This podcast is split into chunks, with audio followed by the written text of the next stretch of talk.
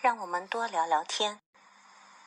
母亲说，越来越多的人嫁给了手机，家人之间没有交流。大娃说，我们要多聊聊天，才能增进母子感情。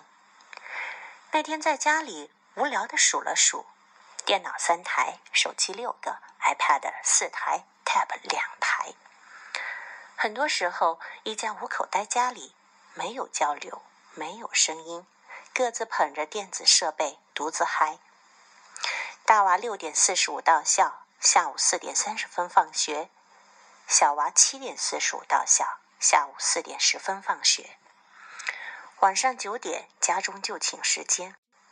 学习日里，我和他们清醒面对的时间，其实不超过六小时。中间还包括作业、就餐、洗澡。上了初中的大娃看的书、学到的知识、交流的东西日渐繁杂。那天临睡时，扯着我聊希特勒、拿破仑，突然发觉，如今我面临的困境是肚子里学识不多，脂肪多。想作为妈妈，一定不要忘记和娃多聊聊天；作为妈妈，一定不要忘记学习；作为妈妈。应该怎么去和娃们聊天？那天开始，努力保持心境平和，在轻松的环境里交流。很多人说，习惯了在网络世界里游荡的人，在现实生活中容易暴躁。于是，警戒自己，和娃们相处的时间里，保持心境的平和。大娃抱怨时，笑着发出理解的感慨。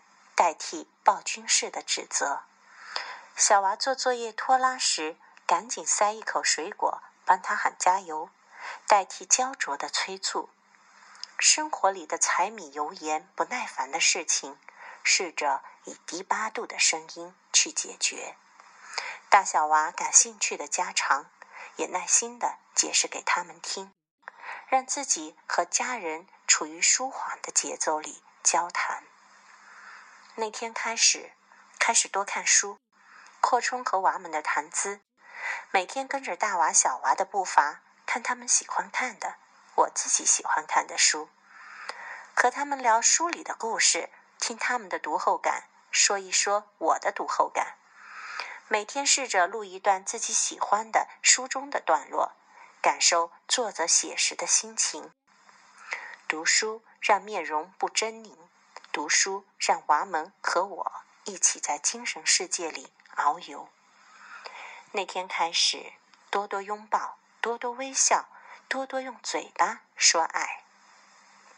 大娃六点起床，走到我的房间，我还躺着睡觉，但是我会伸出手，要求一个拥抱，抱着大娃，或者让大娃躺在我的旁边，摸摸他的头，说声早上好，一分钟的温存。嘿，我是妈妈。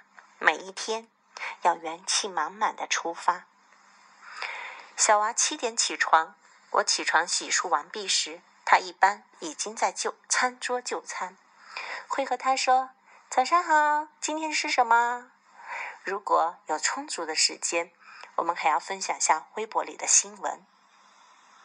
下午带着小点心、饮料去接小娃。小娃一看见我，会迫不及待的，怕忘记似的告诉我，今天收到什么什么学科老师的表扬，今天和同学之间发生了什么什么有趣的事。接着微笑着看他，隔着车水马龙，高喊着一个个同学的名字，互相挥手，大声说再见。最后载着他去大娃知道的停车的老地方，把点心分成三人份，就着夕阳。和小娃一边下午茶一边等哥哥。是的，家不仅仅是家人居住的地方，它是每天早上起来我们一起拥抱说早安、精神饱满出发的地方。它是每天我们欢笑着或者疲倦着归来，相拥述说各自精彩经历的地方。家人之间的交流特别特别特别重要。嗨，让我们背靠着背坐在地毯上，听着音乐，聊聊我们的梦想，让我们多聊聊天儿。